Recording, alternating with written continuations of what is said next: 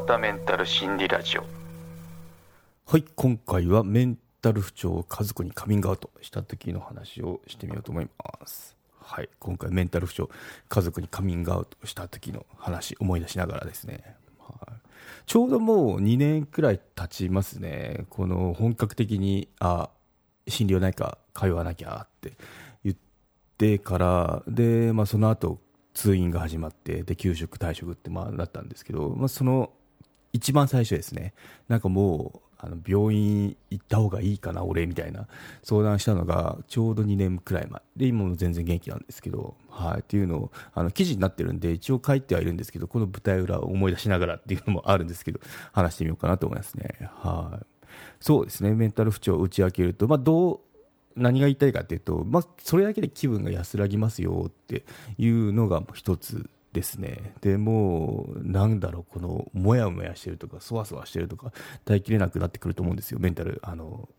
本格的に崩していくと。の時っていうのは、まあ、誰か、家族でもいいんで、その、家族でも彼女でも、まあ、誰でもいいと思うんですけど、その、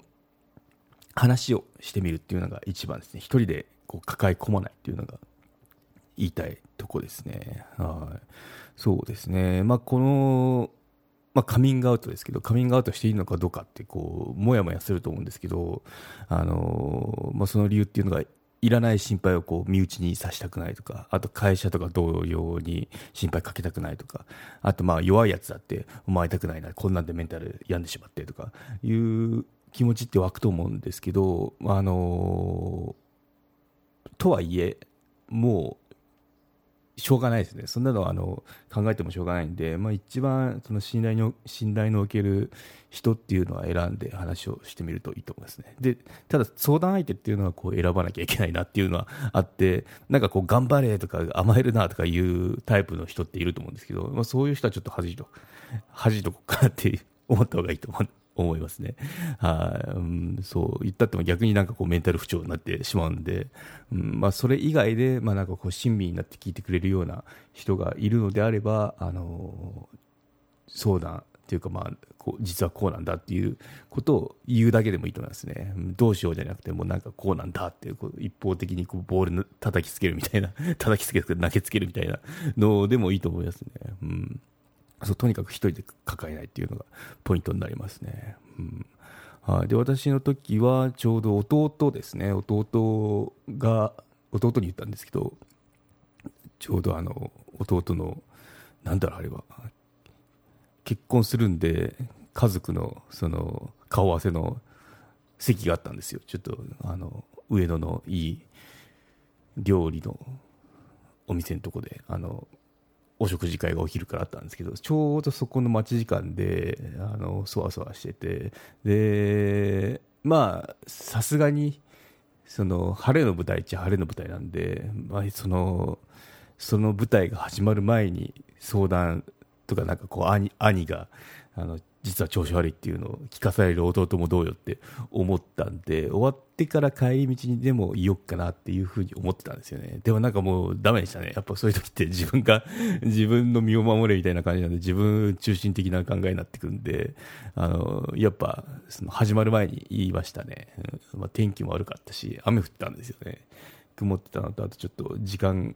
があったんでまあちょっと話をして、なんか俺、調子悪いんだよね、みたいな、うん、何かがおかしいんだっていう話をしましたね。うん、その日の朝っていうのが、あのもうやっぱおかしかったですね、急になんか落ちたって感じでしたね。うん、金曜、土曜だったと思うんですけど、金曜、友人と、友人っていうか、その会社の同僚と久しぶりにそのその人のマネージャーだったんですけど、飲んで、そっちの部署同様みたいな話してて、で、多分トリガーがあその結構イケイケのあのなんだろう負けん気が強いタイプだったんですよ。その同僚が。でもその同僚がやっぱ自分の部署を持っててあのポロッと弱音を吐いたんですよね。多分それがきっかけだったと思いますね。ああって。こいつもそんなに大変なんだって俺も大変だけどみたいなことであれがスイッチやったかなって思いますね。うん、で、朝起きたら、その次の日、朝起きたらもうなんか結構、あのずっしり重いって表現ちょっと、